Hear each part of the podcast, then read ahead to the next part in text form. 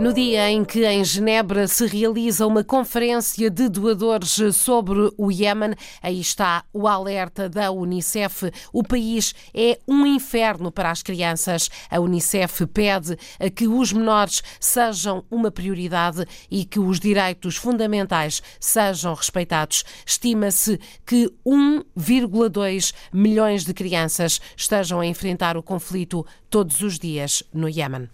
O Acordo de Paz de Estocolmo foi assinado em dezembro de 2018, mas desde então, todos os dias, oito crianças são mortas ou feridas no Iêmen.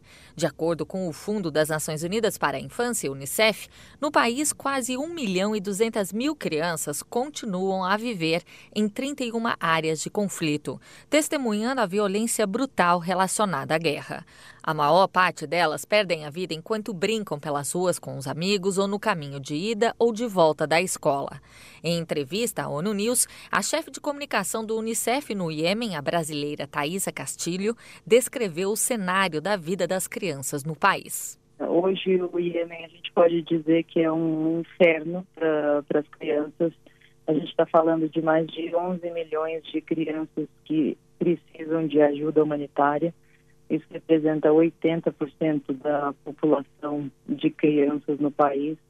E o conflito que está entrando no, no, seu quarto ano só piora a situação, né, que já, já era complicada no país e faz ainda pior. Segundo a agência da ONU, desde o início do conflito no Iêmen, cerca de um milhão de crianças foram deslocadas. Mais de 2.600 foram mortas e quase 2.700 recrutadas para lutarem no conflito.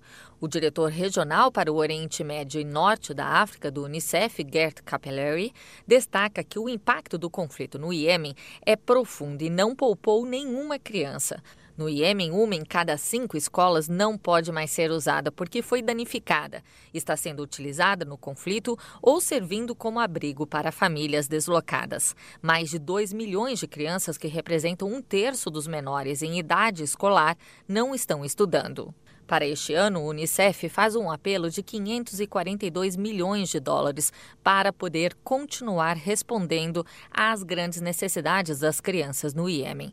Nesta terça-feira, acontece em Genebra uma conferência de alto nível de doadores sobre o país, que está sendo organizada pela ONU e os governos da Suécia e da Suíça.